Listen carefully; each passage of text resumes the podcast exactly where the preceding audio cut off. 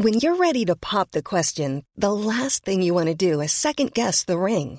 At Bluenile.com, you can design a one of a kind ring with the ease and convenience of shopping online. Choose your diamond and setting. When you find the one, you'll get it delivered right to your door. Go to Bluenile.com and use promo code LISTEN to get $50 off your purchase of $500 or more. That's code LISTEN at Bluenile.com for $50 off your purchase. Bluenile.com code LISTEN. Il est pratiquement 15h30. Bienvenue si vous nous rejoignez à l'instant sur l'antenne de CNews. L'attente devrait prendre fin d'ici trois quarts d'heure, puisqu'on sait désormais que ce sera 16h15 euh, que Alexis Collère sera sur le perron de l'Elysée, secrétaire général de l'Elysée, qui devrait donc euh, annoncer euh, la liste du gouvernement d'Elisabeth Borne. Il sera dévoilé pour un premier Conseil des ministres qui lui est prévu lundi. D'ici là, évidemment, il y aura toutes les passations de pouvoir. On en parle juste après le flash de Yann Effelé. Les pays du G7 promettent près de 20 milliards de dollars pour le budget de l'Ukraine. Le but, soutenir son économie très affectée par l'offensive russe. L'urgence était essentiellement de fournir des liquidités à Kiev pour le trimestre en cours.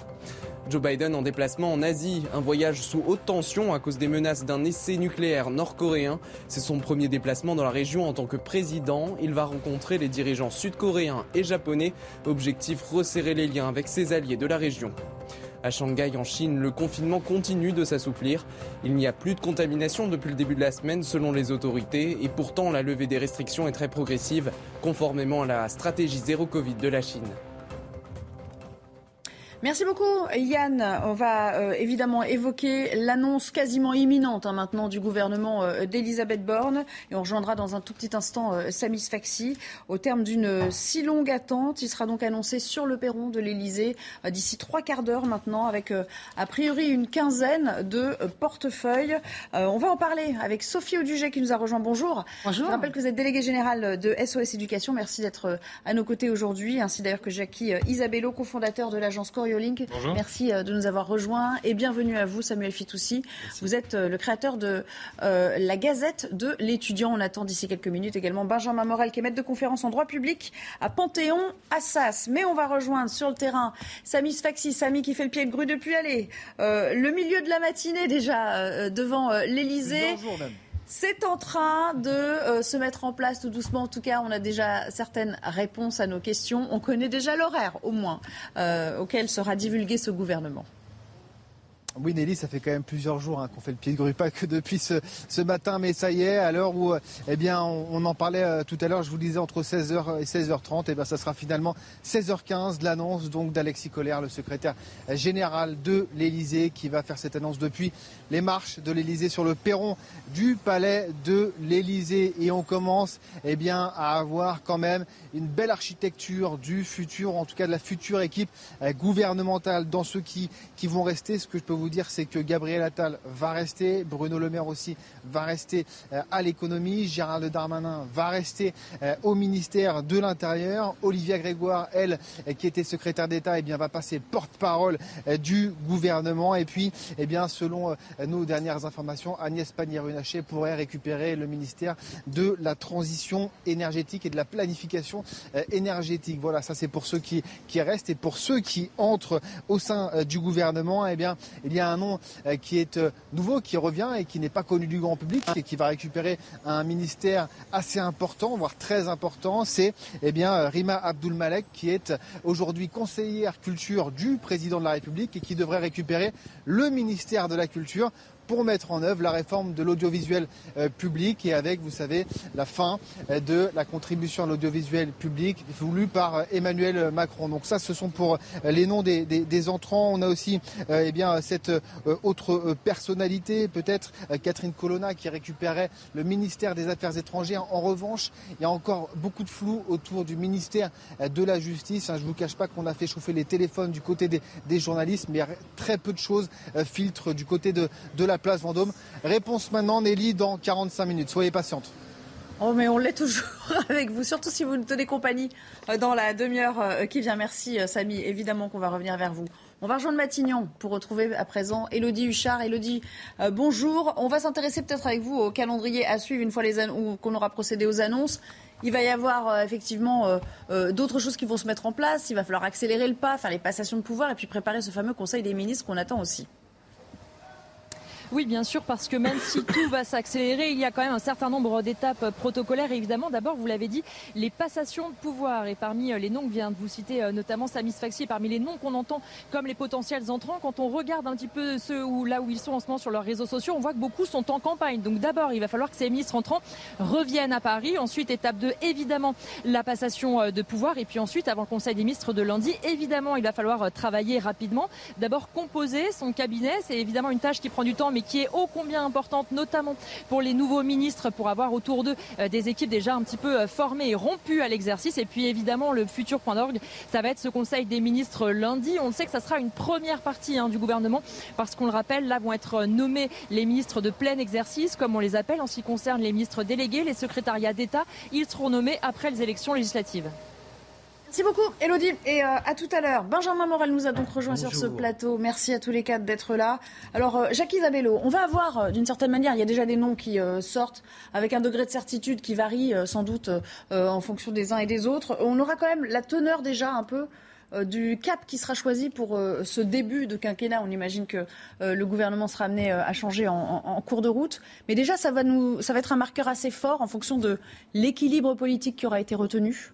Oui, ça va être un, marqueurs. Mais déjà, euh, Emmanuel Macron nous a rappelé qu'il avait une filiation euh, avec euh, Albert Einstein, puisque pour Einstein, eh bien, le temps évolue en fonction de la vitesse. Et il nous a fait marronner. Hein. C'est vrai qu'il a fallu quand même du temps. Samy, vous hein. disiez soyez patiente. Elisabeth Borne demandait à tout le monde d'être patient.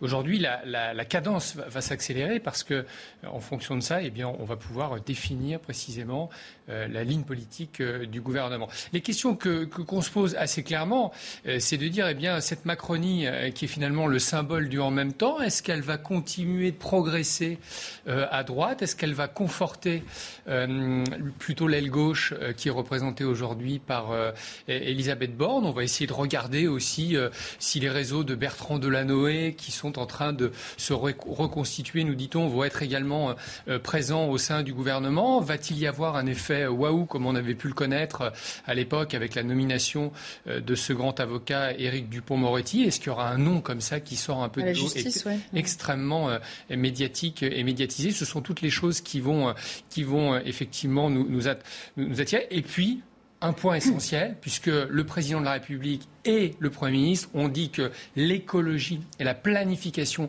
écologique seraient des axes majeurs de ce Macron 2. Eh bien, qui va porter le flambeau de, ces tâches qui sont euh, herculéennes et très difficiles à articuler avec l'ensemble des contraintes d'un gouvernement dans un pays surendetté? Oui, ce sera intéressant de voir d'ailleurs quel est l'intitulé de ce ministère de l'écologie, s'il y en a un à part entière, euh, parce qu'on sait que euh, ça va être essentiellement chapeauté, ça rentre dans le périmètre de Matignon, hein, puisque Elisabeth Borne aura la charge de ce qu'on appelle la planification écologique. Donc il y aura peut-être plusieurs ministres rattachés. peut-être qu'on va y intégrer l'énergie, parce que ça fait partie des, grands enjeux de demain aussi, à la faveur de toutes les crises qu'on connaît, notamment la guerre en Ukraine. Oui, ce qui est attendu après le discours d'Emmanuel Macron à Marseille, c'est en réalité un Premier ministre qui euh, eh bien, est sous euh, son autorité deux grands ministères, avec un ministère qui sera confié donc à un ministre de plein, de plein exercice et qui sera un ministère de l'écologie, qui pourrait éventuellement concentrer énergie, etc. Et de l'autre, un ministre de la planification territoriale pour avoir une, forme d'aménagement du territoire dans un objectif écologique. Donc, avec ces deux ministères, plus le cœur nucléaire du système qu'est eh bien, vous devez avoir cette capacité d'action sur l'ensemble des champs en fait très très variés qu'implique une planification écologique. Les transports, l'énergie, euh, euh, l'aide aux entreprises, etc. Donc ça implique des compétences venant de Bercy. Ça implique également de mettre tout le monde sur la même ligne pour travailler à cette transition. Après, la grande question, c'est est-ce que cette transition est réellement voulue? Est-ce que c'est simplement un effet d'affichage? Parce que ce n'est pas, pas tout de nommer un ministre. Il faut voir derrière le ministre quels sont les départements qui sont détachés, quelles sont les administrations qui sont rattachées, quel est le budget qui est donné au ministre pour justement eh bien, voir quelle va être sa marge de manœuvre. Si vous avez un ministre d'État généralement euh, grade ministériel le plus en vue, le plus important, mais que derrière vous n'avez pas de budget, qu'il est simplement là pour faire des plateaux et expliquer que la transition écologique c'est important, eh bien à ce moment-là, on aura un signe très clair que ce n'est en effet que de l'affichage. Sauf que vous savez, on aura une réponse en deux temps, puisque les secrétaires d'État, eux, seront nommés euh, après les législatives. Donc on n'aura pas toutes les réponses euh, sur ces périmètres et sur tout ce que ça englobe finalement immédiatement. Le gouvernement qu'on va avoir va être un gouvernement de transition, c'est-à-dire que le vrai gouvernement définitif pour les deux, trois prochaines années qui viennent, au moins les deux prochaines années, il sera nommé après législative. C'est assez classique en réalité. Vous avez toujours une grande valse post-législative. Alors, euh, peut-être un commentaire, Sophie Audugé, sur ces deux gros ministères qui, a priori, ne changeraient pas. Euh, à l'économie, on conserverait donc Bruno euh, Le Maire, qui était de toute façon un incontournable, hein, puisqu'on l'a pressenti pour occuper plusieurs postes a priori. Donc il resterait dans, ce portefeuille qu'il occupe jusqu'à présent. Et puis à l'intérieur, Gérald Darmanin. C'est une sorte de satisfait aussi à ces, deux hommes, mais c'est aussi un, gage de stabilité, c'est-à-dire qu'on ne veut pas non plus trop bouleverser ce qui a déjà été mis en place en matière de sécurité et en matière euh, d'impulsion, de relance. Après, je pense qu'aussi c'est un acte politique fort, c'est-à-dire qu'on voit bien qu'Emmanuel Macron engage là une, ouverture forte à gauche euh, notamment en nommant euh, Elisabeth Borne en Première ministre. Et donc, il garde sur la, la partie vraiment franche républicaine deux mastodontes des républicains, que sont Le Maire et Darmanin. Euh, après, c'est vrai que nous, euh, étant SOS Éducation, on attend avec impatience euh, le futur ministre de l'Éducation nationale. on n'en a pas parlé jusqu'à présent, c'est vrai. Mais voilà, le problème, c'est qu'aujourd'hui, on a quand même en France un énorme problème sur l'école. C'est bien le seul sujet sur lequel tous les candidats à la présidentielle ont fait un constat d'une situation absolument dramatique, d'une école qui est totalement déclassée, avec évidemment les enfants les prisonniers d'école qui payent le plus cher tribut de ça et qui ont le moins accès à une instruction de qualité. Bon, bah, le problème, c'est que c'est sorti, sorti complètement euh, des discussions. Alors on parle tout le temps euh, d'un super projet de réforme. Bon, on était très nombreux à avoir de grandes attentes sur Jean-Michel Blanquer. Le bilan au bout de cinq ans est très mauvais pour beaucoup. Euh, il n'a pas été à la hauteur de plein de sujets.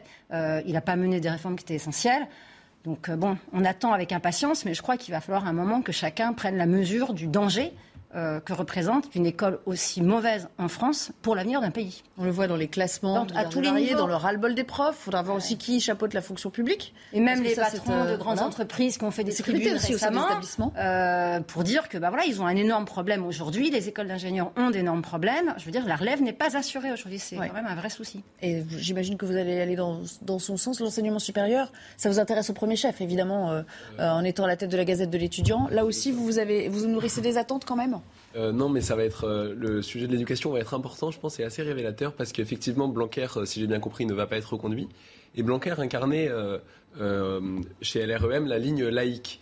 Et il y a vraiment une scission chez LREM entre ceux qui sont plutôt issus du PS, qui ont plutôt une vision multiculturaliste, y compris à l'école, et la ligne intransigeante sur la laïcité, incarnée justement par Blanquer et par euh, par exemple, le Printemps républicain, qui est, qui est un micro-parti de gauche, mais très influent médiatiquement, euh, qui avait rallié euh, Macron pendant la campagne présidentielle. Et on a eu, déjà eu des enseignements avec les investitures législatives. Ce parti-là, le Printemps républicain, n'a eu qu'un seul siège. Blanquer semble ne pas être reconduit. Donc on va voir si Macron donne quand même des gages à cette ligne intransigeante sur la laïcité ou si c'est l'autre ligne qui l'emporte. Alors il y en a un qui n'attendait euh, pas grand-chose de ce gouvernement, c'est Manuel Bompard, euh, le candidat à la députation, euh, candidat LFI à la députation à, Marseille. Écoutez ce qu'il en disait sur les ondes. Déjà, on a eu la décision de la désignation de la première ministre, Madame Borne, et je pense que cette désignation, elle disait qu'elle va être le cap de la politique que va mettre en place ce, gouvernement, bien éloigné en fait, y compris des promesses qui avaient été celles d'Emmanuel Macron. Je vous rappelle, entre les deux tours de l'élection présidentielle, elle avait dit ça sera un mandat totalement différent. En réalité, c'est un choix de continuité. C'est un choix de maltraitance sociale. Madame Borne est celle, par exemple, qui a mis en place la réforme de l'assurance chômage. Je rappelle, plus d'un million de personnes qui ont perdu à peu près 20% de leur indemnité euh, au chômage. Et je crains que maintenant euh, le casting qui soit présenté et qui va être présenté cet après-midi aille euh, dans la même direction. Manifestement, il y a des difficultés. J'ai l'impression qu'il n'y a pas grand monde qui a envie de monter sur le radeau. 26 jours. On en sait assez peu sur la direction qu'il entendait donner à ce nouveau quinquennat, euh, Emmanuel Macron. Et d'ailleurs, ça lui a été reproché hein, au sortir de. Alors, déjà pendant la campagne, et puis au sortir même de l'élection présidentielle, ça a été un peu motus et bouche cousue sur, sur ce à quoi on allait être, quelle sauce on allait être mangé immédiatement, quoi. Euh, on ne peut qu'être cent fois d'accord euh, avec vous parce que si on se réfère euh, à ce que le président de la République a écrit dans son maître ouvrage Révolution il y a cinq ans, le programme qui était le sien et ce qui a été déployé ensuite, son rapport aux finances publiques, son rapport à l'emploi public, son rapport à l'éducation, son rapport à la défense, tout a évolué. Il y a un point qui n'a pas vraiment énormément évolué, c'est son rapport à, l'Europe, même si son analyse internationale, donc qui engloberait un peu l'Europe, a pu être un peu chaotique, hein, puisque rappelons-nous qu'il avait dit que l'OTAN était en état de, mort cérébrale, ce qui est quand même absolument euh, pas le cas. Mm. Donc quand on se pose cette question, je vais vous citer un grand éditorialiste d'une radio concurrente dont on ne donnera pas le nom, mais qui disait ça fait en gros cinq ans que je fais des chroniques pour définir ce qu'est le macronisme, mais je n'ai toujours rien compris. Donc, euh, euh, mais après, ce qu'on peut, ce qu'on peut rendre à Emmanuel Macron, c'est quand même un, pragmatisme que hmm. trois énormes crises euh, lui ont conféré, parce qu'il a été capable de gérer cette première crise Benalla et le départ de gouvernement, puis ensuite les gilets jaunes et la, la crise sanitaire, et celle dans laquelle des finances publiques, dans laquelle il va, il va rentrer.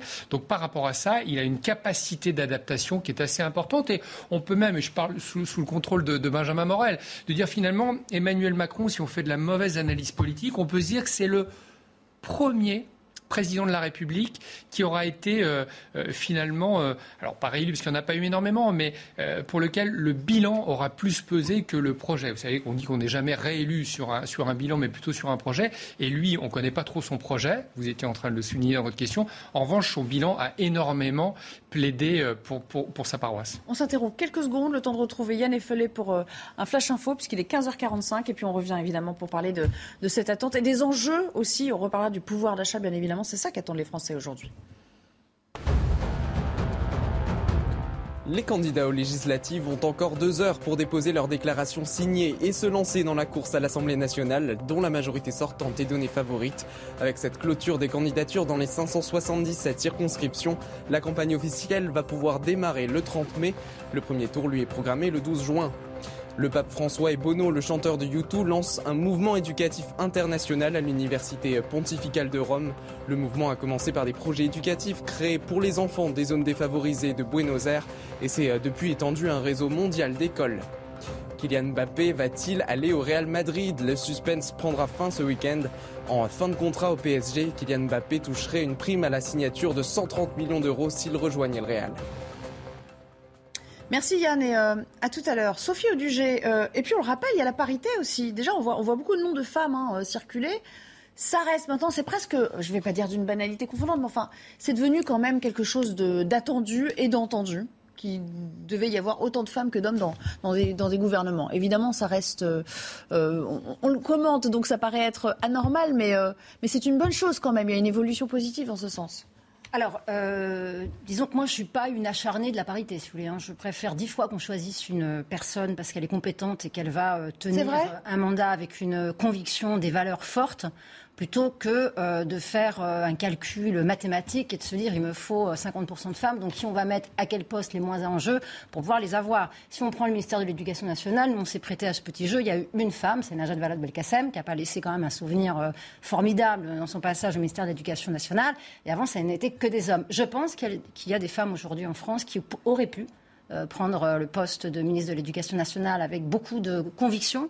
Euh, moi, ma plus grosse inquiétude, c'est d'avoir des ministres qui ont des valeurs, des convictions et qui mettent en place les réformes, ce qu'on n'a pas du tout eu pendant les cinq premières années qu'on a vécues. Mais quand Elisabeth Borne euh, euh, va sur le terrain euh, hier au, au, Muro et prône l'égalité entre les hommes et les femmes, l'émancipation des femmes, c'est quelque chose qui vous parle quand même. Mais qui pourrait ne pas être d'accord D'accord, non, non, mais je veux dire, même moi, si vous êtes contre la parité moi, Je suis, je suis née en 70, je veux dire, ma mère a fait 68, donc je veux dire, c'est pas un sujet par rapport à... Enfin, je pense qu'il ne faut pas se tromper de combat. Je veux dire, moi, ce que je veux, et j'ai des enfants et j'ai une fille, c'est que ma fille, elle se euh, réalise qu'elle ait les ambitions qu'aurait son frère qui est un garçon. Je veux dire, il n'y a pas de problème là-dessus. Dans notre culture française, ça fait des années qu'on est préparé à ça. On a des modèles. Je veux dire, Simone, Simone Veil, comme en France, c'est Simone Veil qui a porté le droit à l'avortement. Par contre, faire de la discrimination euh, positive, c'est-à-dire avoir un nivellement par le bas et ne pas dire aux filles mais vous avez tout à fait autant de chances que des garçons de réussir, ça pose un problème. C'est exactement comme la question des mathématiques où il y a un mensonge éhonté sur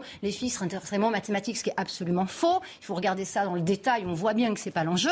De même que quand on a euh, des jeunes filles qui, euh, à qui on va faire des injonctions je veux dire, à prendre des postes de garçons, je veux dire, il faut qu'elles en aient envie. On a des exemples dans les pays du Nord où on a énormément euh, tenté euh, d'inverser la tendance et les filles font des choix de métiers qu'elles aiment. Il faut quand même qu'on garde cette possibilité. Samuel aussi, même question, enfin, en tout cas, même euh, commentaire.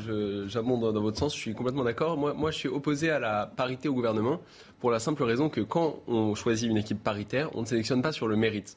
Euh, le niveau moyen au gouvernement va être moins bon. Pas particulièrement parce que c'est des femmes, mais parce qu'on s'est imposé des contraintes statistiques, donc on n'a pas choisi purement sur la base du mérite. Et par exemple, est-ce que vous vous feriez opérer par un chirurgien choisi euh, pour remplir un quota et non pas purement parce que c'était le meilleur chirurgien. moi, je, pars du principe que la femme euh, chirurgien qui m'opère est euh, sans doute aussi bonne mais c'est pas, y a, Bien sûr, mais quand, je dis choisie sur le mérite, ça pourrait très bien être une femme. Simplement, il ne faut pas que ce soit une personne choisie pour ses déterminismes biologiques. Et et la gouvernance, la façon dont elle gouverne le pays, c'est extrêmement important. C'est pas quelque chose qu'on peut prendre à la légère. Donc je trouve ça dommage de ne pas tenter d'avoir la meilleure équipe et de s'imposer des critères idéologiques. La deuxième raison, qui est quand même plus importante, je trouve, c'est que je pense que c'est assez révélateur d'une tendance euh, qu'a pris la justice sociale ces dernières décennies, ces dernières années surtout dans le monde occidental, à combattre l'injustice non pas au niveau individuel, mais au niveau statistique.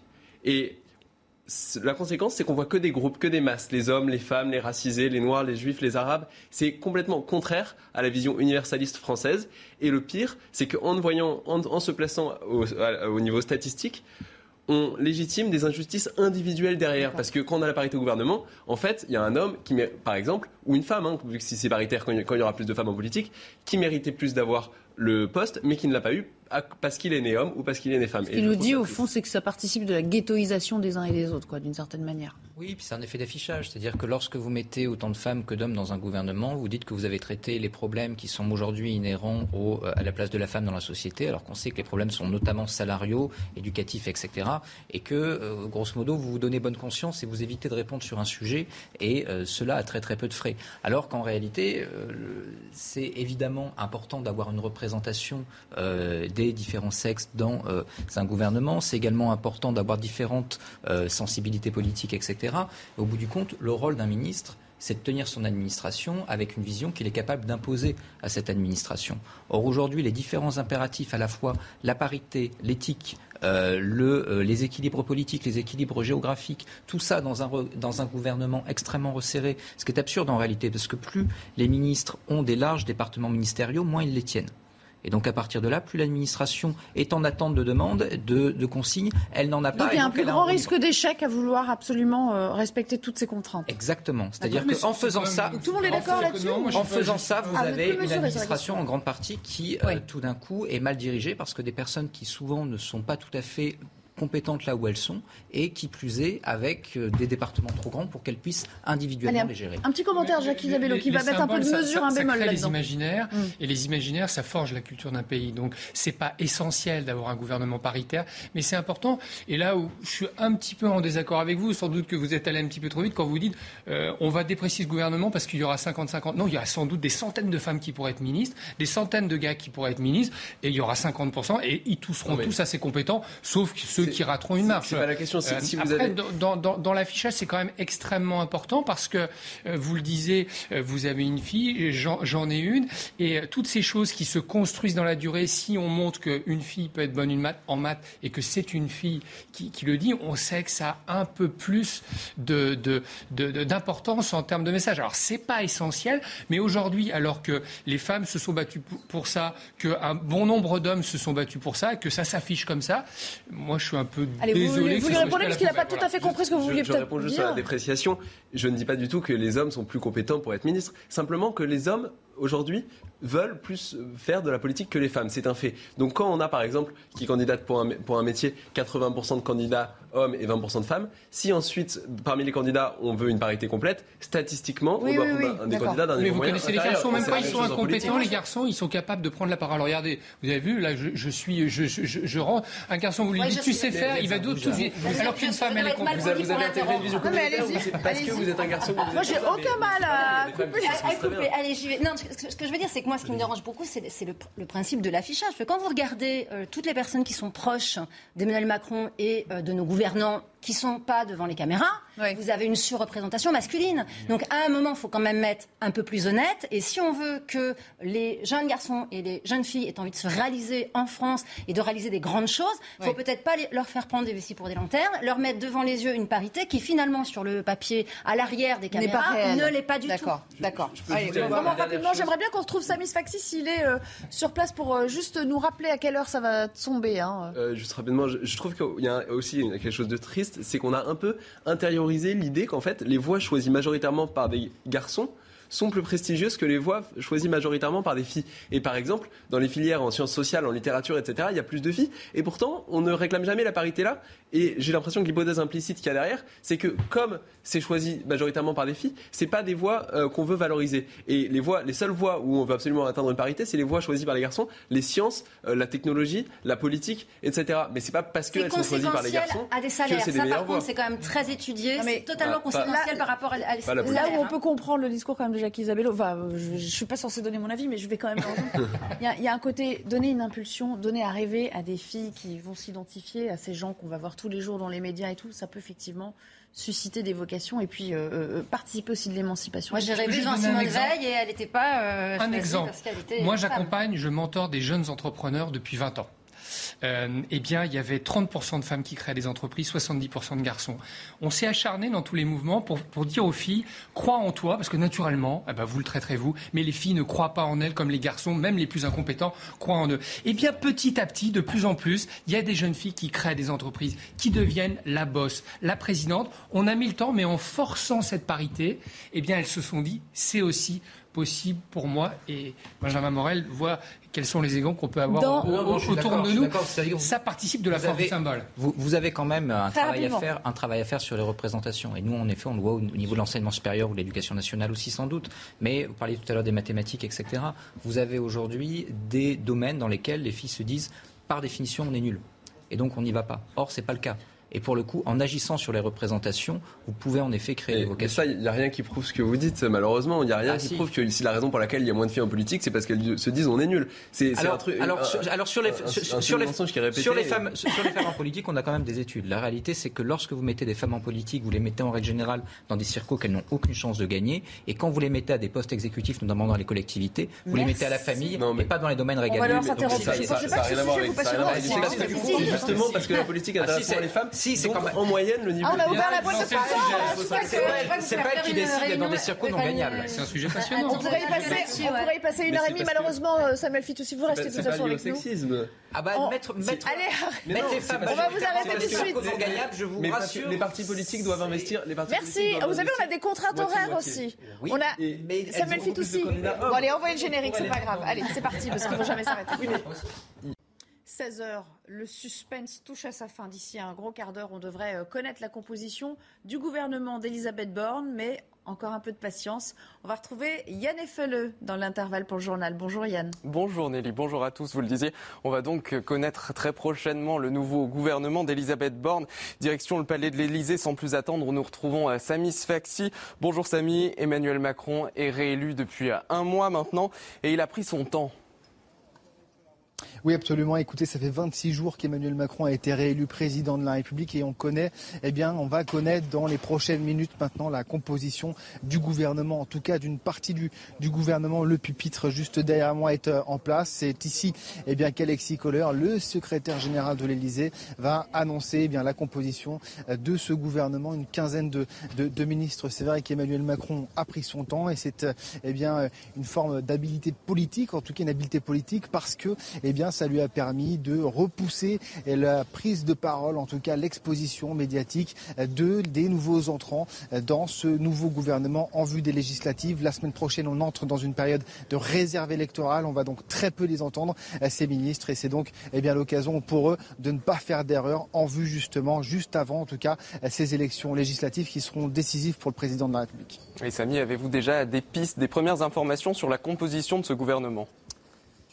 Bien sûr, alors Gérald Darmanin va euh, garder le ministère de l'Intérieur. Bruno Le Maire va aussi euh, garder son portefeuille euh, à l'économie. Il va y avoir aussi Gabriel Attal qui restera au sein du gouvernement. Il ne sera, plus porte-parole du gouvernement. C'est Olivia Grégoire qui va récupérer son, portefeuille. Et puis, il y a aussi des, des, nouveaux entrants. Il y a pour, en tout cas, le ministère de la, la Culture, Rima Abdul Malak. C'est la conseillère, c'était en tout cas la conseillère culture du chef de l'État. Et elle va récupérer ce très gros portefeuille euh, qu'est la culture, le ministère de la Culture et cette réforme que souhaite mettre en place le chef de l'État avec la réforme euh, de l'audiovisuel public. Marc Fesneau aussi qui était euh, dans le précédent gouvernement eh bien ministre des relations chargées avec le Parlement. Désormais, il sera ministre de l'Agriculture. Ça, c'est pour les certitudes. Clément Beaune aussi reste eh bien, dans, au sein de, de l'exécutif. Il reste à la tête de l'Europe. Il devrait passer ministre des Affaires européennes. Il ne sera plus secrétaire d'État aux affaires européennes. Voilà pour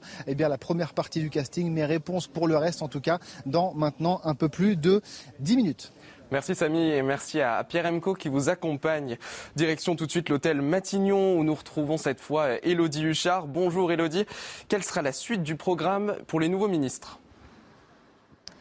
Oui, bien Yann, tout va évidemment s'accélérer. Première étape, évidemment, 16h15, entendre son nom sur le perron de l'Elysée. Je peux vous dire que même pour ceux qui sont sûrs de rentrer au gouvernement, c'est quand même toujours une libération de l'entendre dit de manière officielle. Ensuite, évidemment, il y aura euh, les passations de pouvoir pour les ministères où il y a un changement euh, de ministre. Et puis, il va falloir aller très vite parce qu'on le rappelle, le prochain Conseil des ministres aura lieu euh, lundi. D'ici là, il faut prendre connaissance un minimum quand même, évidemment, des dossiers, constituer son cabinet. C'est un enjeu extrêmement important pour les ministres, notamment pour les entrants d'avoir des personnalités euh, de confiance un peu rompues à l'exercice pour les guider euh, dans leur premier pas. Parce qu'on le rappelle aussi dans ce contexte de guerre en Ukraine, d'inflation, de pouvoir d'achat pour les Français qui est une préoccupation euh, importante, il va falloir que les ministres se mettent très rapidement au travail. Elodie, on sait qu'Elisabeth Borne est une première ministre plutôt issue de la gauche. Et il semblerait que ce gouvernement penche plutôt à droite, c'est ça? Oui, parce que ne vous y trompez pas, hein, effectivement, euh, Elisabeth Borne est issue euh, des rangs de la gauche, mais il faut respecter un certain nombre d'équilibres. Et d'ailleurs, dans les ministres restants, même si depuis euh, Gérald Darmanin ou Bruno Le Maire, dont vient de vous parler Samis Faxi, sont devenus des fidèles d'Emmanuel Macron, ils viennent quand même de la droite. Et puis surtout, on sait qu'Emmanuel Macron a tenté de débaucher à droite. On parle beaucoup du nom de Damien Abad, le président jusque-là des députés les Républicains à l'Assemblée nationale qui pourrait faire son entrée au gouvernement. Donc on le voit pour Emmanuel Macron, il y a toujours cette tentative du et en même temps et de conjuguer au sein du gouvernement des tendances politiques différentes. Merci Elodie Huchard et merci à Jean-Laurent Costantini qui vous accompagne. Voilà pour ce point sur le remaniement à 15h30. À vous Nelly pour la suite. Merci beaucoup Yann, on vous retrouvera. Oui, 16h, bon, on en perd le fil, hein, j'avoue, hein, je suis comme vous en fait.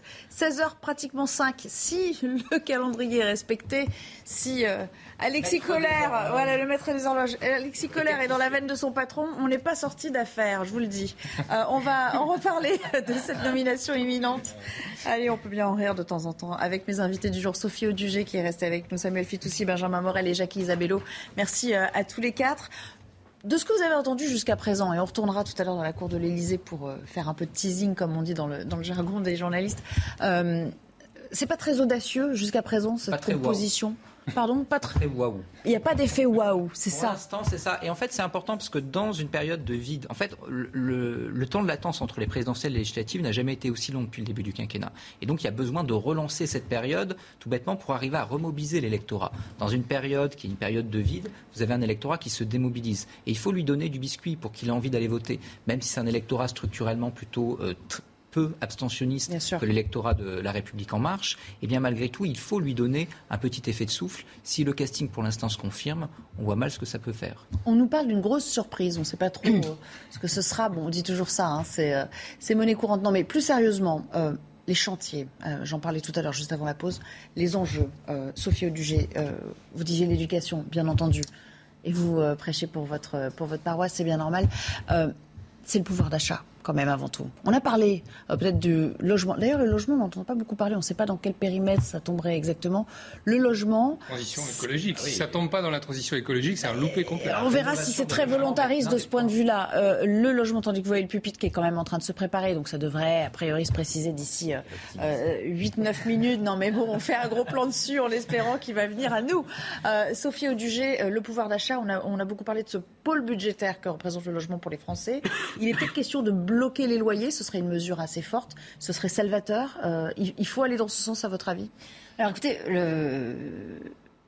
moi j'ai un problème avec ce gouvernement c'est qu'on prend euh, les, chaque, sujet par le petit bout de la lorgnette. D'accord. Reprendre la question du pouvoir d'achat sans, prendre la sans poser la question du chômage et des énormes difficultés de recrutement dont énormément de secteurs. Vous avez encore tout le secteur de l'hôtellerie, de la restauration qui fait des appels euh, à n'en plus finir puisqu'ils n'arrivent pas à de main d'œuvre. Oui. Euh, enfin, je veux dire partout, euh, partout en France, vous avez des restaurateurs étoilés qui annonçaient, pas plus tard qu'hier ou qu'avant-hier, qu'ils sont obligés de réduire leur nombre d'ouvertures des restaurants parce que ils n'ont pas la possibilité de recruter, donc ils n'arrivent pas à faire tourner leurs équipes. on a aussi un phénomène là qui, nous qui doit nous amener aussi à prendre un peu de hauteur sur tous ces enjeux-là. Je veux dire, le pouvoir d'achat dépend aussi de la façon dont on va aborder les enjeux euh, de l'entreprise, on va aborder les enjeux du chômage, on va aborder les enjeux d'éducation, on va aborder les enjeux de l'enseignement supérieur, du lien entre euh, l'éducation, l'enseignement supérieur et l'emploi, le lien entre les entreprises et les universités, le lien entre les secteurs d'activité et la recherche d'emploi. Enfin, je veux dire, on ne peut pas prendre le problème euh, de, du, logement de manière à, part, de, du pouvoir d'achat, ensuite de l'éducation. Je veux dire, et je prends un sujet d'actualité qui est par exemple le, qui a fait beaucoup jaser, qui est évidemment le burkini dans les piscines. Je veux dire, alors c'est pareil, on va se poser la question est-ce qu'il faut porter le burkini dans les piscines? Puis après, il y en a un qui va dire mais attendez, si jamais on le fait dans la piscine, mais est-ce que les jeunes filles, quand elles vont aller en cours de natation à l'école, elles vont pouvoir le demander? Bah, Peut-être que oui, en fait. C'est-à-dire qu'on prend toujours le petit bout de la lorgnette, mais tout ça, ça fait quelque part des jurisprudences qui font qu'on doit reposer la question à un niveau beaucoup plus global et que poser la question du pouvoir d'achat en disant on va bloquer les salaires, on va donner de la prime à 100 euros, de la prime à... Faire des chèques, Enfin, je veux dire, à un moment, il y a quand même une réalité, c'est qu'il y a un problème de chômage en France, il y a un problème d'emploi qui n'est pas pourvu, il y a un problème d'instruction qui n'est pas au niveau, il y a un problème d'entreprise qui ne trouve pas sa main-d'œuvre.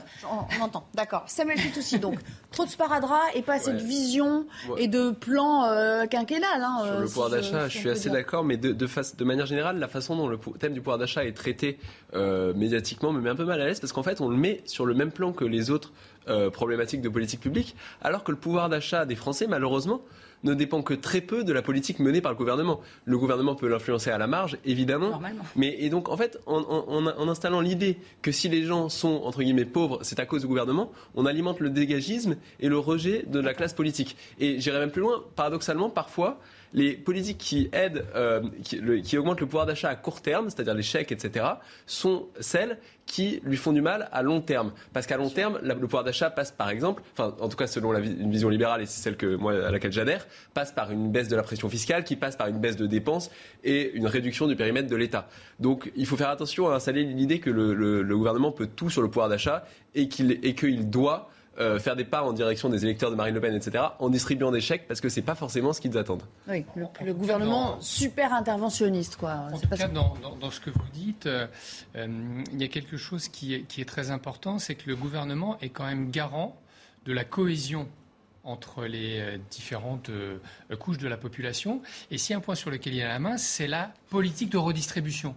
Donc là où euh, il n'est pas forcément garant du pouvoir d'achat, mais en, revanche, s'il gère mal euh, certains aspects financiers, on peut s'apercevoir à la fin qu'il aura mal redistribué nos impôts et les taxes, et que qu'est-ce que ça va faire? Eh bien, les, inégalités vont s'accroître. Et en France, on n'arrête pas de se fouetter, mais les inégalités sont moins importantes qu'ailleurs. Donc le, le gouvernement doit faire attention à ça. Ça passe par le, pas le pouvoir d'achat, mais de manière générale, ça pose deux questions. Un, ça revient à ce que vous posiez tout à l'heure comme question, et Madame Audugé disait à peu près la même chose, c'est de dire finalement quelle est la ligne stratégique d'Emmanuel Macron? Et ça, eh bien, on la connaît pas. Et de manière générale, eh bien, c'est l'économie auquel il faut s'attacher.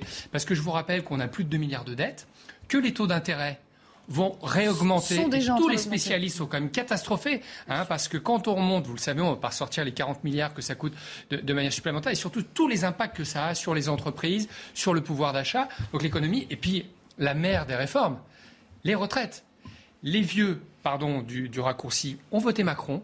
Ils attendent que Macron fasse la retraite à 65 ans parce qu'ils veulent la consolidation de leur retraite. Et puis les jeunes, eux, eh bien, euh, Monsieur Fitoussi en fait partie. Il dit ah mais t'es sympa, mais là si je me prends 50 plus, quand même, même si c'est un petit peu loin, vous n'êtes pas forcément d'accord. Et comme on a le même âge que, que M. Fitoussi, parce qu'on va être concerné, bah, nous aussi avec Benjamin Morel et Mme Olivier, on dit si on se prend toi. Et moi alors, qu'est-ce que vous croyez euh, Vous mettez déjà d'office dans la catégorie des vieux. retraites qui avait été extrêmement mal gérée.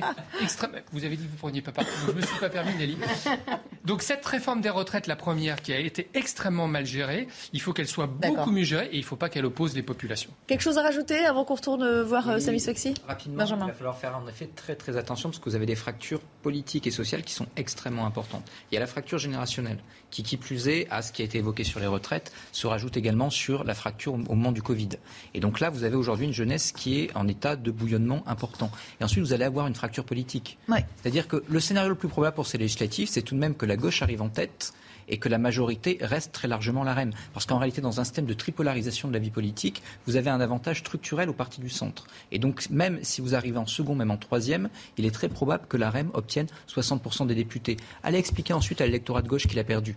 Elle a accepté, elle a expliqué à l'électorat RN qui a envoyé sa candidate au second tour, qui n'aura peut-être même pas un groupe, que cette élection et que les. quand même de 25 à 60. Oui, très peu. Enfin, on va voir maximum. C'est 15 hein. pour le groupe, mais oui, bon. Euh, ça serait la... prochaine basse, vraiment très très basse. La dernière fois, elle est également arrivée au second tour. Elle a fini avec 7 députés. Hein. C'est-à-dire que le mode de scrutin joue contre ce parti. Et donc, on va avoir des fractures politiques profondes avec un pays gouverné par une majorité qui s'appuie sur 25% de l'électorat pour affronter une crise sanitaire, une crise économique, une crise politique, une crise diplomatique. 16h13, je sais qu'on vous euh, fait monter le suspense euh, minute après minute. On l'a vu sous tous les plans, ce pupitre.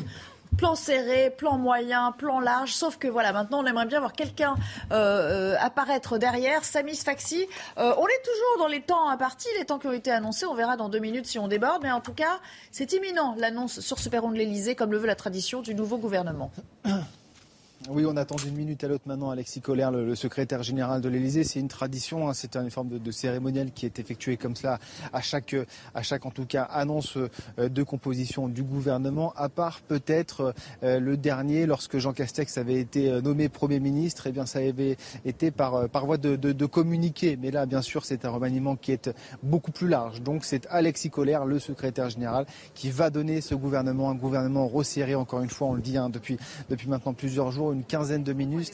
Les secrétaires d'État, eux, eh bien, pourraient être nommés dans les euh, prochains jours qui suivent les, législatives. Mais ce qui est sûr, c'est que tous ces ministres qui vont être aujourd'hui cités par, par Alexis Collère, eh bien, ils vont finalement très peu s'exprimer dans les médias dans les prochains jours parce que la semaine prochaine débute, vous savez, cette fameuse réserve euh, de cette période euh, électorale qui eh bien, réduit le champ médiatique des ministres en vue des, des législatives pour ne pas eh troubler les élections législatives donc c'est plutôt habile du côté de la part du côté d'Emmanuel Macron d'avoir fait garder comme ça, d'avoir reculé euh, cette, cette date en tout cas jusqu'à aujourd'hui. 26 jours qu'il est président, 26 jours qu'il a été réélu président et on ne connaît toujours pas, on va le savoir dans quelques minutes, eh bien la, composition du, du, gouvernement. Donc euh, tout cela été euh, bien sûr bien organisé de la part du chef de l'État qui a consulté Elisabeth Borne aussi à plusieurs reprises. Elle s'est rendue à l'Elysée ces, derniers jours presque au, au, total à peu près cinq fois et donc durant ces dîners, durant ces déjeuners, eh bien, ils ont pu composer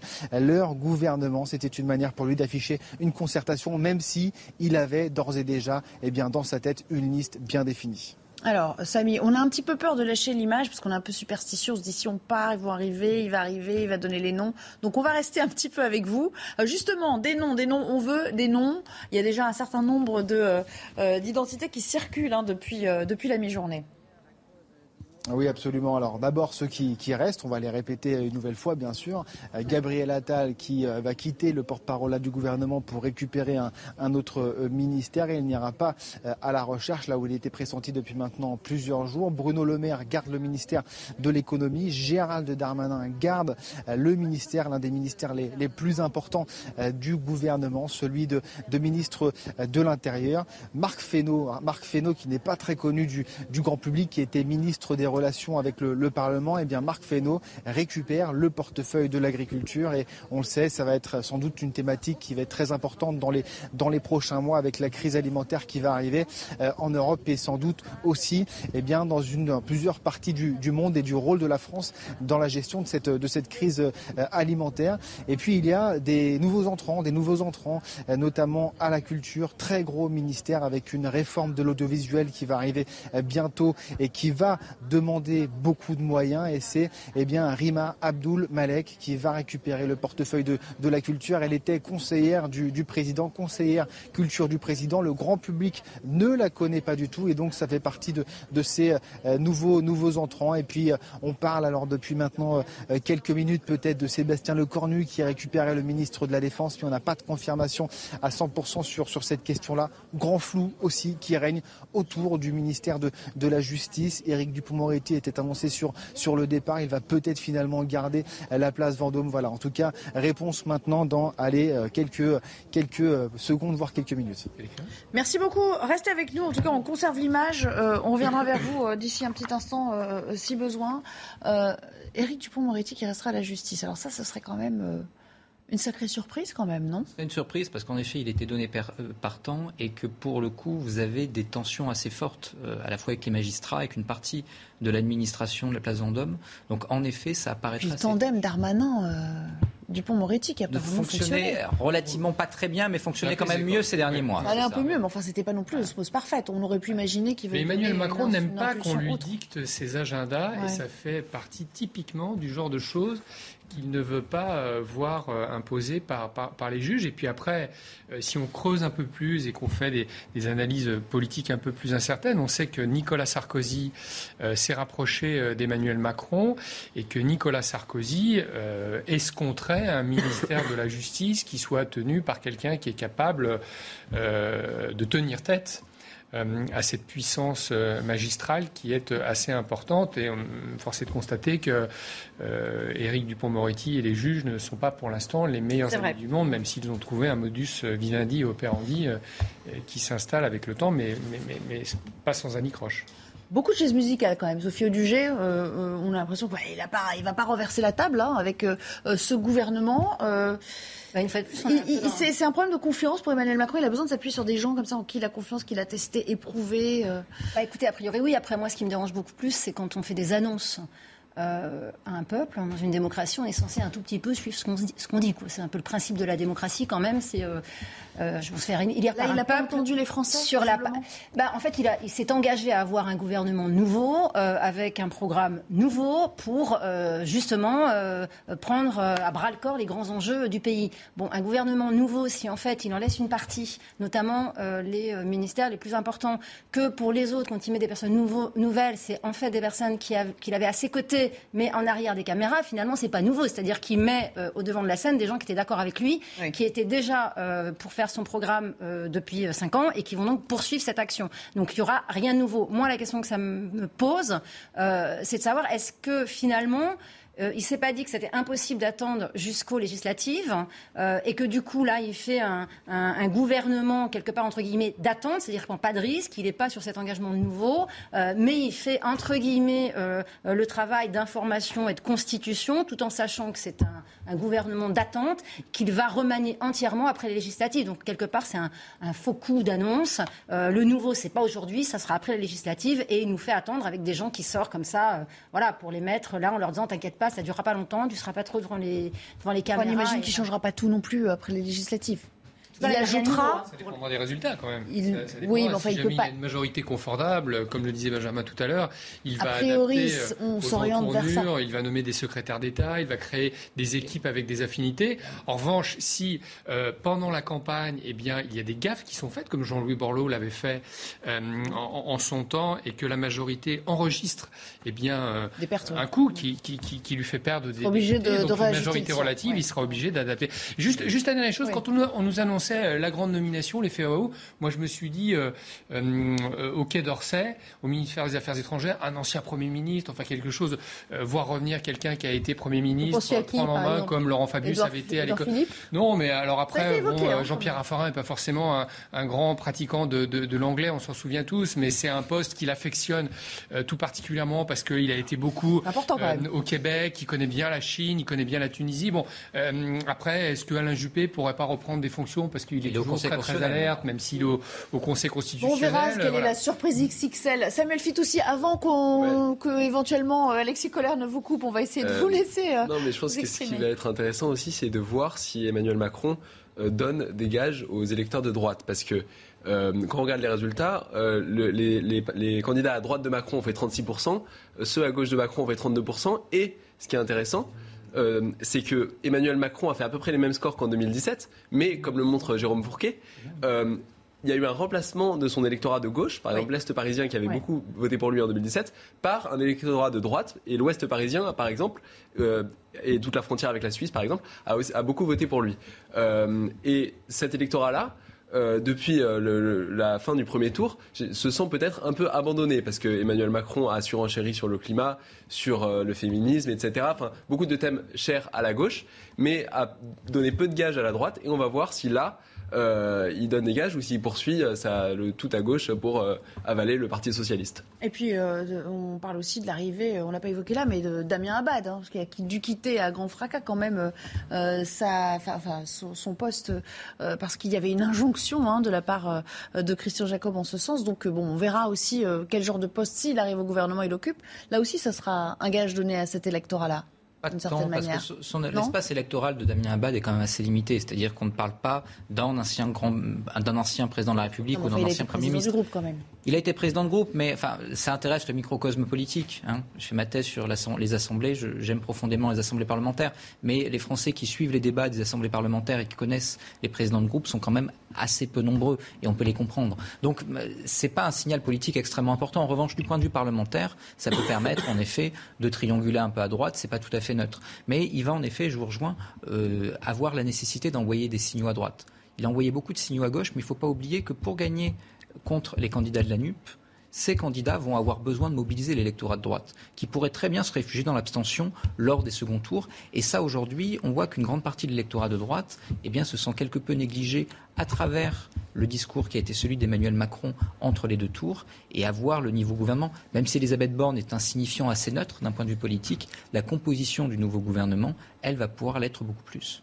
Et puis la nomination de, de M. Abad, on n'en parle jamais parce qu'on a peur de le dire, mais ce serait une des rares fois où on aurait une grande personnalité politique en situation de handicap. Il faut être très admiratif par le parcours de cet homme politique qui a de lourds handicaps et qui est une personnalité politique majeure. C'est aussi, et tout à l'heure je défendais la notion des symboles, c'est aussi dire à une partie de la population, parce qu'il y a énormément de gens, plusieurs millions de personnes qui sont en situation de handicap et qui se disent maladroitement, bon bah forcément tout ce qui brille n'est pas fait pour moi. Eh bien M. Abad est aussi un symbole. Et dans un gouvernement, vous êtes beaucoup plus connu quand vous, êtes à, l'Assemblée, comme le disait euh, Benjamin Morel. C'est aussi, euh, c'est aussi un, signal euh, assez intéressant qu'il faudra, qu'il faudra décrypter au-delà de sa qualité en tant que que, responsable politique. On va retrouver, euh, vous voyez, on accuse déjà un petit retard, enfin un gros retard même, 10 minutes par rapport à l'horaire euh, qui était prévu. On, essaiera de voir pourquoi avec Samis Faxi dans un instant. Mais Elodie Huchard est peut-être là également euh, à Matignon. Elodie, est-ce que vous avez quelques infos et, sur la manière dont ça va se passer également, sur les allées et venues des uns et des autres Il y a aussi un protocole à respecter. Oui, bien ce qu'on sait, c'est que euh, la Première ministre euh, est partie euh, en direction de l'Elysée il y a maintenant quelques minutes. La première étape, ça va être qu'Elisabeth Borne revienne ici à Matignon. Je guette en même temps parce que pour tout vous dire, j'entends un certain nombre de sirènes qui pourraient annoncer la venue de la Première ministre. Et effectivement, au niveau protocole en général, il faut que la Première ministre ou le Premier ministre soit parti de l'Elysée. Alors ça n'était pas sa voiture. Pour ceux qui se posent cette question, il faut que le Premier ministre soit parti de l'Elysée, qu'il ait remis officiellement la liste à Emmanuel Macron et qu'il soit en partance pour Matignon ou déjà arrivés à Matignon pour qu'Alexis Collère, le secrétaire général de l'Elysée, fasse l'annonce sur le perron. Évidemment, une annonce très courte et très rapide, hein, une quinzaine de noms qui devraient être égrenés et puis ensuite tout va s'accélérer pour ceux où ça sera possible. Les passations de pouvoir vont avoir lieu dans la foulée à partir de 18h, 18h30 et puis il y a des passations qui prendront un peu plus de temps parce que dans les noms qu'on a cités, il y en a beaucoup aussi qui sont des élus locaux ou des députés qui sont actuellement en pleine campagne des législatives et même s'ils attendent l'appel depuis plusieurs jours, évidemment, ils ont continué leur campagne. Donc il faudra d'abord qu'ils remontent à Paris, des passations de pouvoir donc cet après-midi et puis plutôt demain avant le premier Conseil des ministres qui aura lieu lundi. Merci beaucoup Elodie. On retourne dans la cour de l'Elysée où euh, lui aussi doit s'impatienter quelque peu. C'est Samy Sfaxi. Vous nous promettiez, Samy, un, 16h15. Bon bah voilà, on est bien, euh, on est, bien dans le euh, l'Elysée version Emmanuel Macron et Alexis Collère donc. Oui, Emmanuel Macron est, bien toujours euh, président de la République. En effet, quand on voit à chaque fois, bien sûr, les quelques minutes de retard euh, qui l'accompagnent dans les différentes annonces. En effet, écoutez, il est, il est 16h20.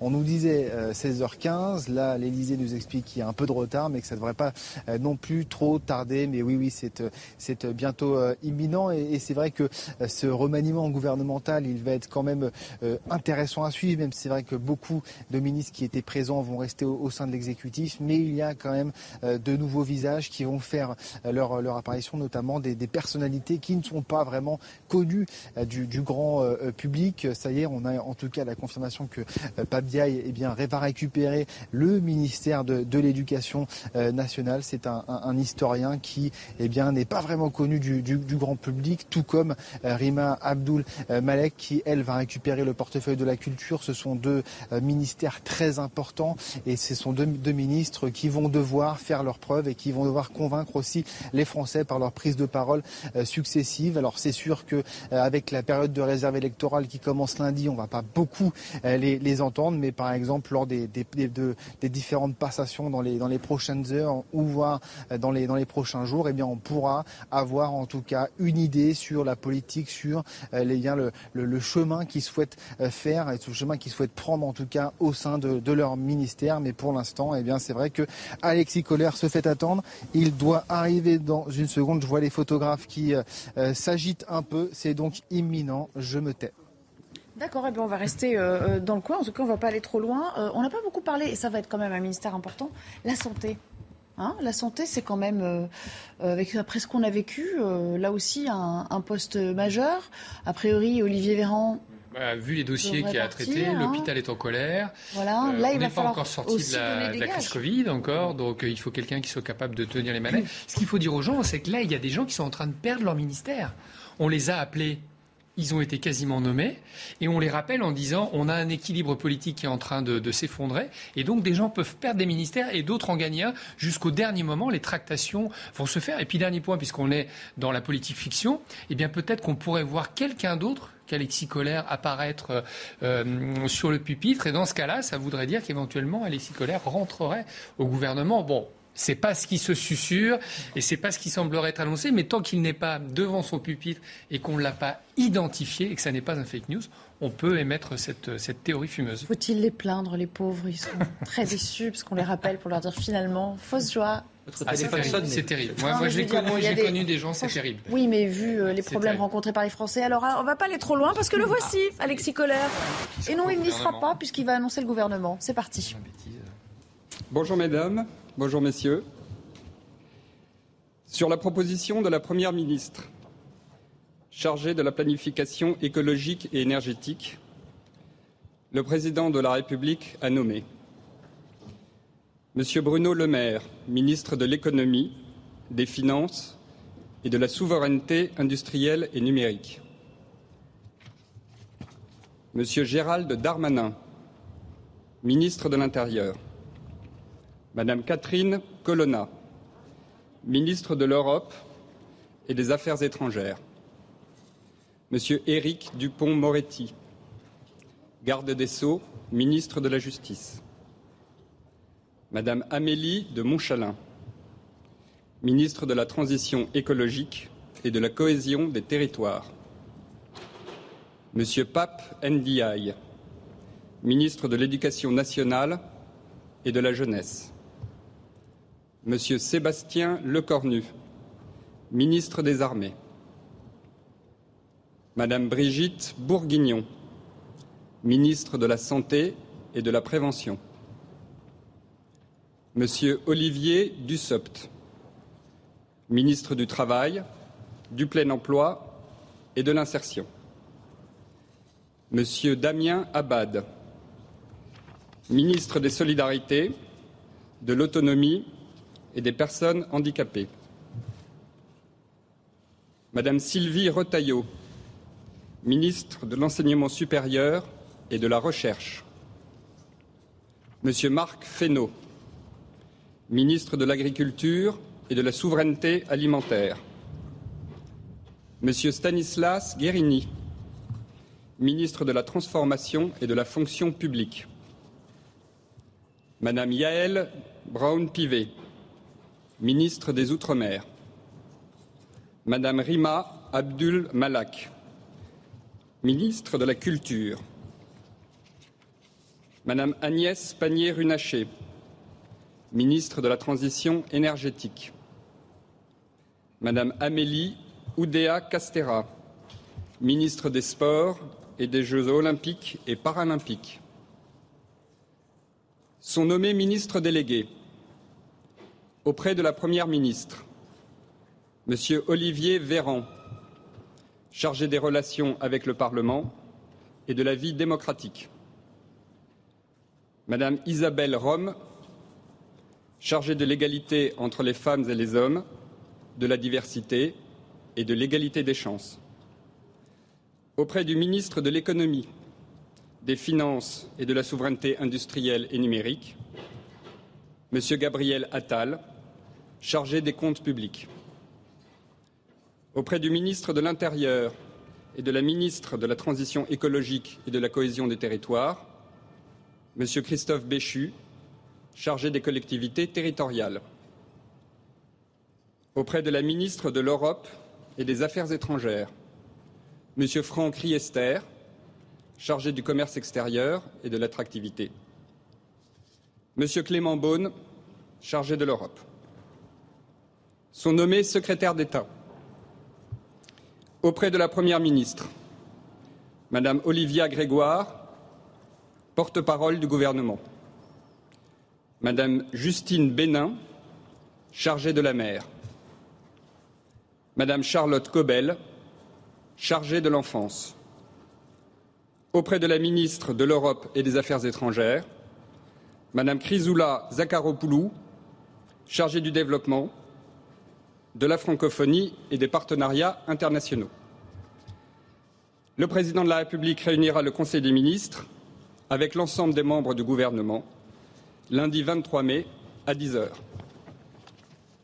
Je vous remercie.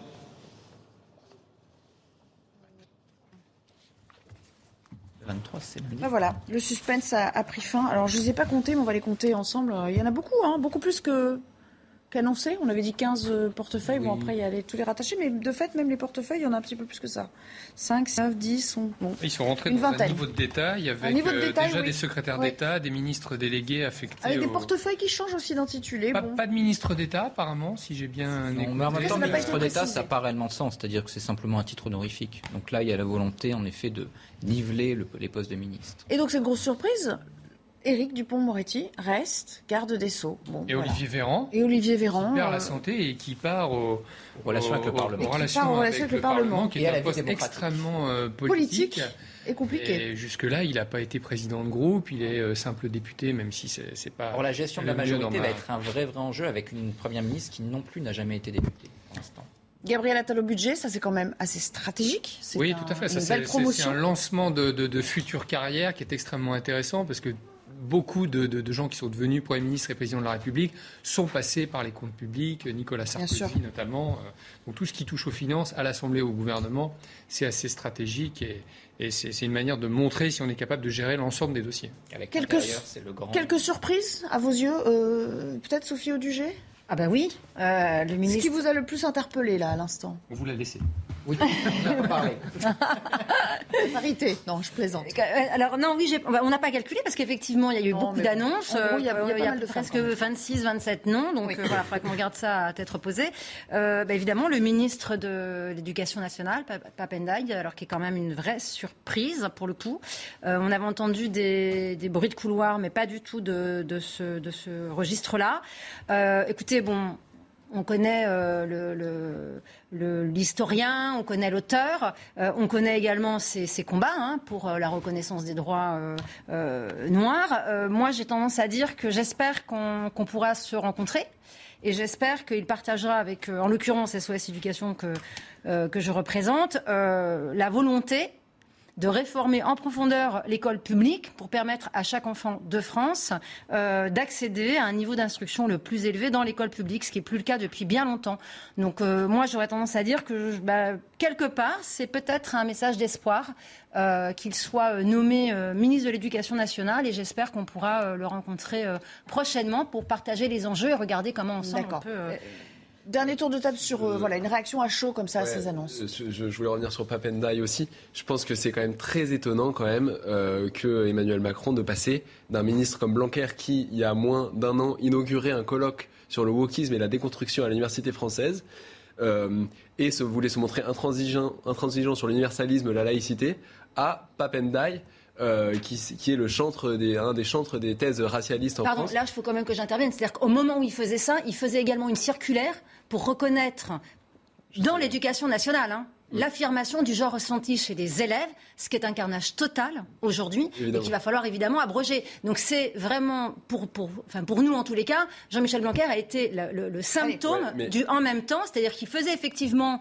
euh, ce colloque contre le wokisme et en même temps il faisait une circulaire. Oui, mais là, donc il y aura, il y aura même Allez, on va, on va partir un petit peu en extérieur parce qu'on on, est là sur les réactions, mais il y a beaucoup de choses à en dire euh, sur le terrain. À commencer peut-être par euh, Lomig Guillot qui est, à, Bercy. Lomig, peut-être un commentaire sur eh bien, cette forme de stabilité qui a été retenue, puisque c'est bien euh, Bruno Le Maire qui reste euh, là. Mais donc, on parlait du budget, on, imagine qu'il est rattaché à ce ministère. Et donc, cette belle promotion, il faut le dire ainsi, pour Gabriel Attal, c'est une rampe de lancement politique aussi pour lui.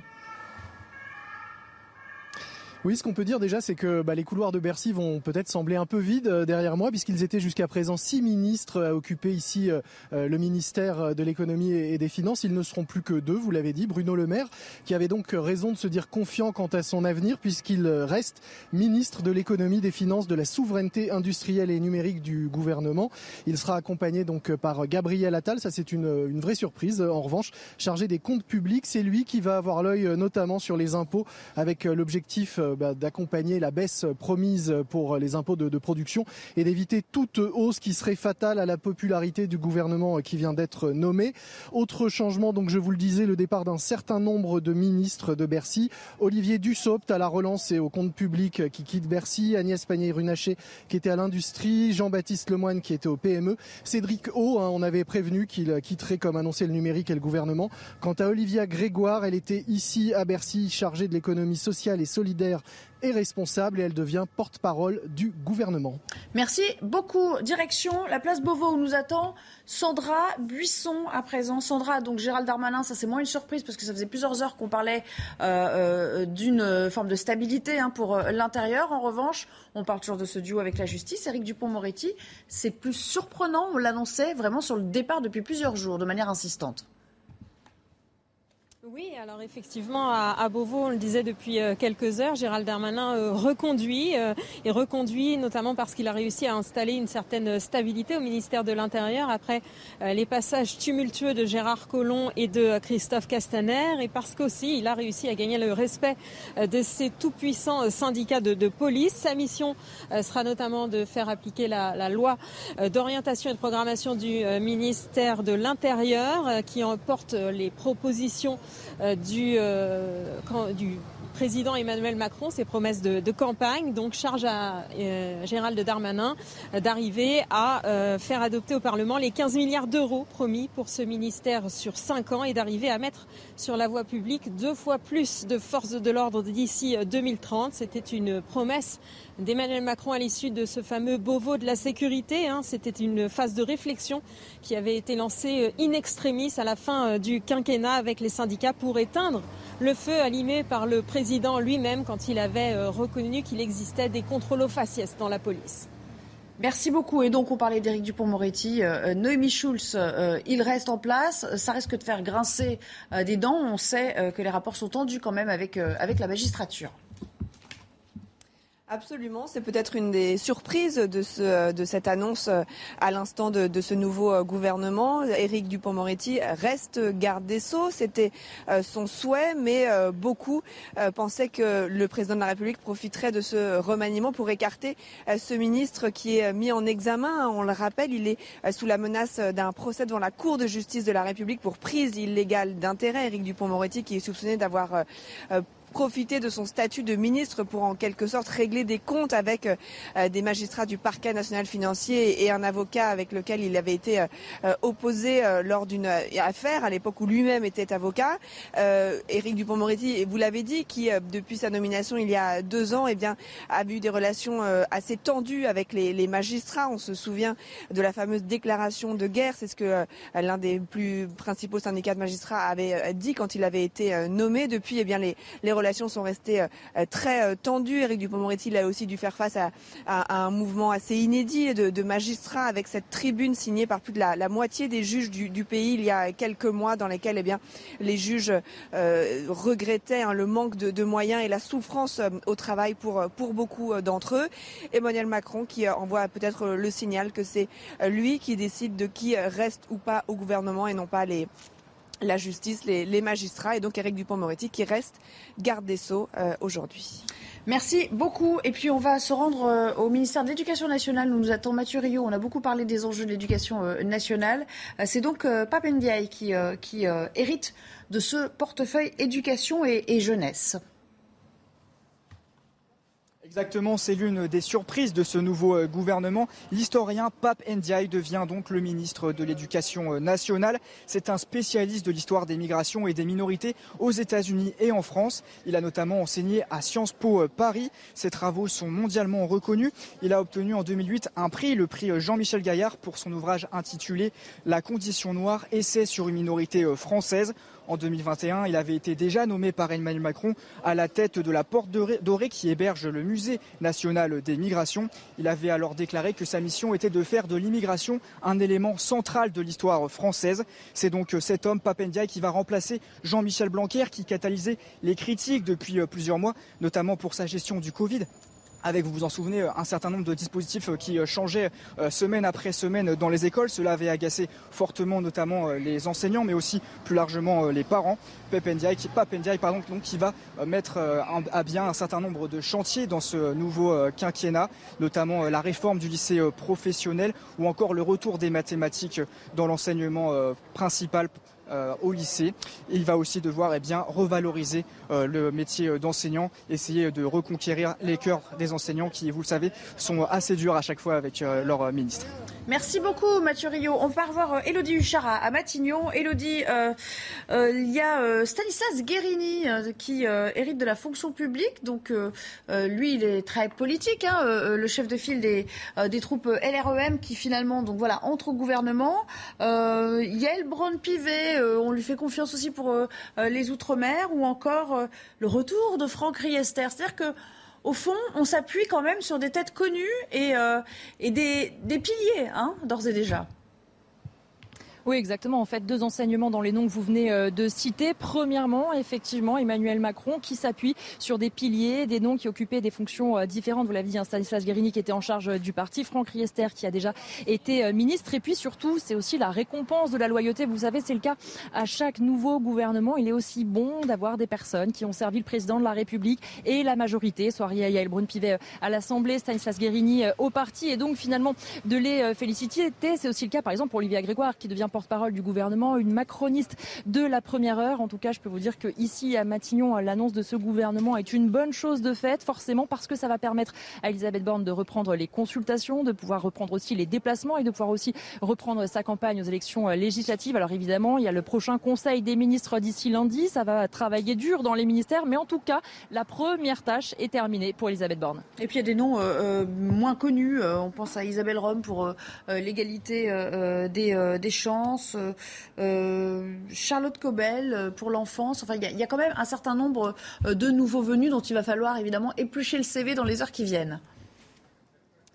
Oui, bien sûr, notamment euh, des personnes d'ailleurs qui travaillaient précédemment euh, en ministère. Il faut aussi comprendre que c'est l'un des chemins parfois pour devenir euh, ministre, d'avoir travaillé dans certains cabinets ministériels, d'avoir été conseiller auprès du président de la République sur un sujet en particulier. C'est aussi une des volontés d'Emmanuel Macron et c'est d'ailleurs souvent le cas dans les nominations de nouveaux gouvernements de faire émerger des personnalités un petit peu différentes. Alors et forcément, ça sera plus compliqué pour ces nouvelles personnalités que pour les ministres qui conservent leur poste où finalement l'enjeu est moindre. Ils n'ont pas à découvrir la fonction, ils n'ont pas constitué leur cabinet. Mais forcément, ce sont ces nouveaux entrants aussi qu'on va beaucoup scruter dans les premiers jours.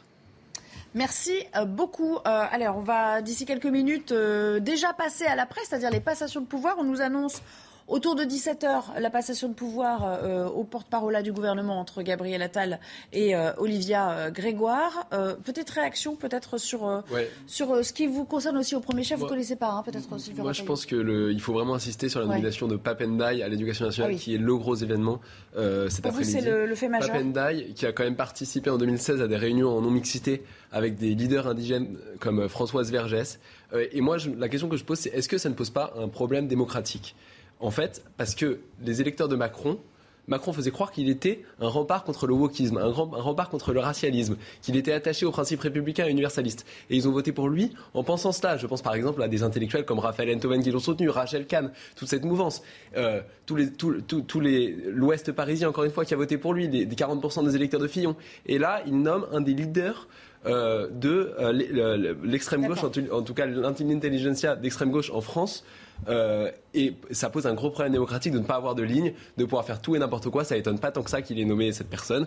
Euh, et moi, je trouve ça très inquiétant. Et on peut s'attendre à des ravages dans l'éducation nationale, en tout cas pour les gens attachés aux principes républicains et universalistes. Est-ce qu'il ne faut pas y voir surtout euh, une nomination en vue des législatives pour tenter de contrer justement les effets possibles de cette gauche qui est en embuscade pour tenter d'obtenir le maximum de sièges? On est comme souvent avec Emmanuel Macron dans la pure tactique électorale. Avant le premier tour, il faut être de droite parce que l'électorat potentiel est au centre droit, donc vous parlez de la retraite à 65 ans. Entre les deux tours, il faut être mélanchoniste pour attirer l'électorat Mélenchon, donc vous parlez de planification écologique et même d'avenir en commun, ce qui était le titre du programme de Mélenchon.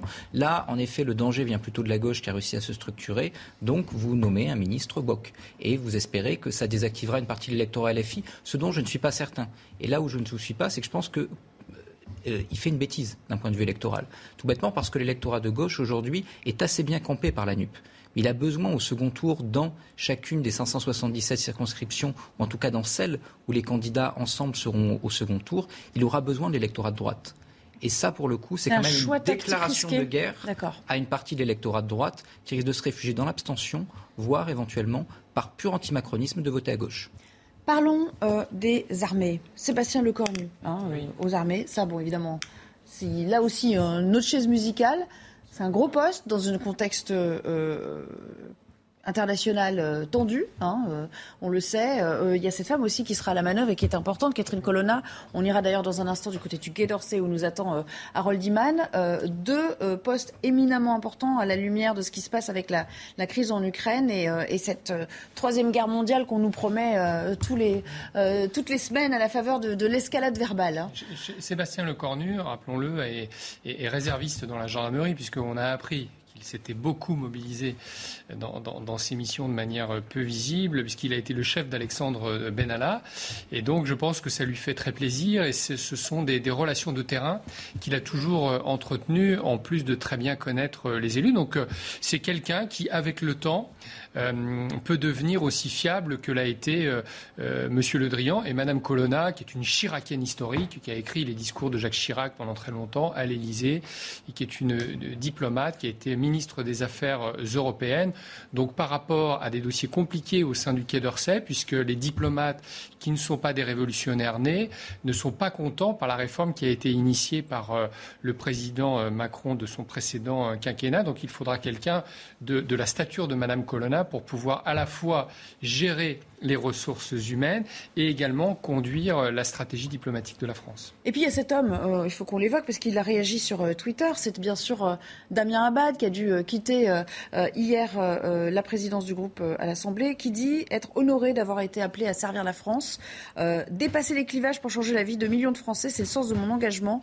J'y consacrerai toute mon énergie en tant que ministre des Solidarités. Néanmoins, est-ce que c'est pas un petit peu attendu, trop attendu euh, pour, euh, pour cet homme que d'hériter de ce poste, de ce portefeuille, euh, Sophie Audugé Là, ça manque un petit peu d'audace, d'une certaine manière? Oui, alors après, je suis assez d'accord avec vous que de mettre une personne en situation de handicap à un, portefeuille sur, sur ce sujet-là, c'est un peu attendu. Après, faut, faut être clair, notamment, je suis désolée, une fois encore, en ce qui concerne les enjeux euh, du handicap, les enjeux du handicap, que ce soit à l'école ou pour les adultes, il y a quand même euh, beaucoup de choses à faire, euh, notamment peut-être établir l'indivisibilité de la, de l'aide au, la non-conjugalisation, qui était quand même une aberration qui a été mise en place par Emmanuel Macron. Donc j'espère que M. Abad va commencer par ça. Et puis aussi à faire, de faire un vrai statut pour les AESH, c'est-à-dire les accompagnants d'élèves en situation de handicap, où là c'est absolument scandaleux ce qu'il se passe.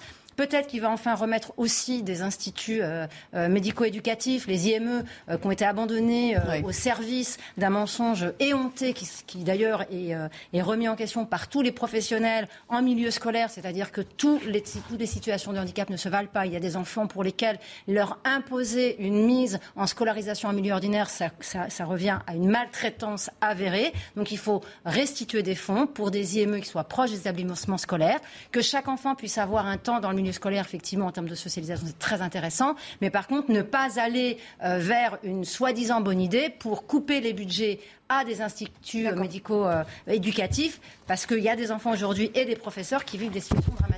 Merci à tous les cas de nous avoir accompagnés. Je vous rappelle les, grands noms à, retenir. Bruno Le Maire à l'économie, aux finances, à la souveraineté industrielle. Il y a deux fois le terme souveraineté qui revient dans les portefeuilles euh, ministériels. Aujourd'hui, c'est important de, le souligner dans les termes. Effectivement, ça fait écho auprès de certains électeurs. Euh, Gérald Darmanin qui reste à l'intérieur.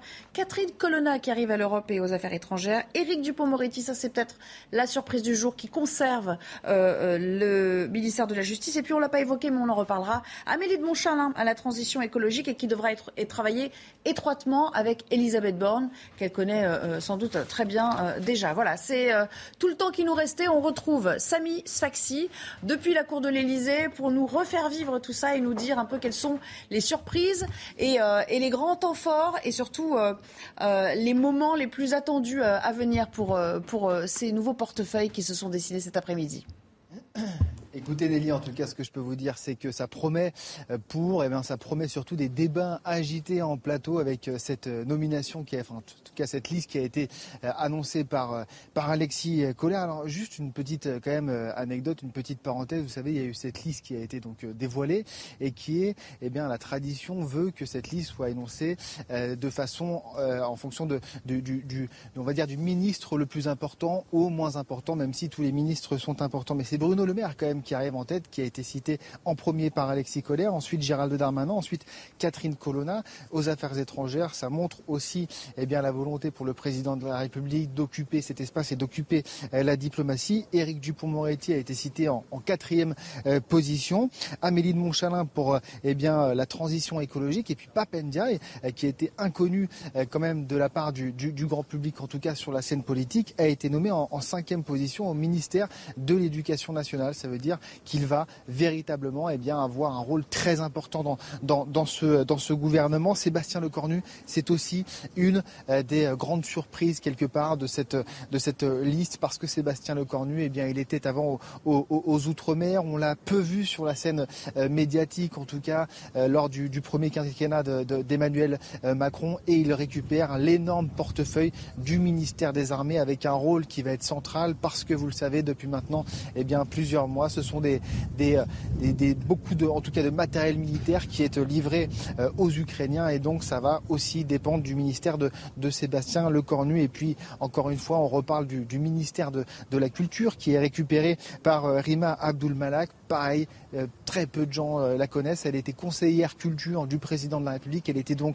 dans l'ombre d'Emmanuel Macron pour le conseiller sur les différentes orientations, sur les, les différents choix. Et c'est elle désormais qui va devoir en tout cas avoir la lourde tâche de porter cette réforme de l'audiovisuel public avec la suppression, vous le savez, de la redevance télé. C'est ce qu'Emmanuel Macron avait annoncé lorsqu'il était euh, en campagne. Et puis l'énorme surprise aussi, c'est le maintien d'Éric Dupont-Moretti, place Vendôme. Tout le monde, euh, depuis maintenant plusieurs jours, avait tablé sur un remplacement d'Éric Dupont-Moretti. Il y avait eu, rappelez-vous, hier, cette euh, petite, ce petit couac aussi au ministère de, la Justice avec cette, cette vidéo qui avait fuité avec ce décompte de passation du côté du ministère de la Justice qui avait communiqué en disant que c'était une erreur. Et eh ben, c'était bien une erreur parce qu'Éric Dupont-Moretti, eh il reste ministre de la Justice. Damien Abad, prise de guerre énorme de la part du, président de la République. Damien Abad, c'était le patron des LR à l'Assemblée nationale et il a réussi à le convaincre de rejoindre le gouvernement. Il sera ministre donc des solidarités, de l'autonomie et des personnes handicapées. Marc Fesneau aussi, Marc Fesneau, eh bien, cet euh, homme euh, de l'ombre qui était ministre des relations avec le Parlement, on l'a peu vu euh, lors du, premier quinquennat, il récupère eh bien, le ministère de, l'Agriculture et le ministère de l'Agriculture qui devient aussi eh bien, le ministère de la souveraineté alimentaire. Et tout ça fait écho bien sûr à tout ce qui se passe sur la scène internationale, sur la scène, eh bien, en tout cas sur la pénurie de blé qu'il va pouvoir y avoir dans les, dans les, prochaines, dans les prochaines semaines. Donc voilà, beaucoup de, beaucoup de débats sans doute à l'issue de, ce remaniement, mais vous le savez, à l'issue aussi des élections législatives, il y aura euh, bien entendu eh euh, d'autres noms qui vont apparaître, d'autres secrétaires d'État. Merci beaucoup, euh, Samy Sfaxi. Euh, depuis euh, la cour de l'Elysée, où on vous le rappelle, il y a quelques minutes, a été annoncé ce, ce nouveau gouvernement. Il est 16h55 sur, sur CNews. C'est l'heure de, de, Punchline avec de nouveaux invités qui nous ont rejoints. Bonsoir, Georges Fenech, consultant CNews. Bonsoir, Gabrielle Cluzel, directrice de la rédaction de Boulevard Voltaire. Bonsoir, Tatiana Renard-Barzac, journaliste politique. Et bonsoir, Jean-Sébastien Ferjou, directeur d'Atlanticto. Tiens, d'ailleurs, qui, qui a fait le calcul pour savoir combien il y avait d'hommes et de femmes? Est-ce que la parité était totalement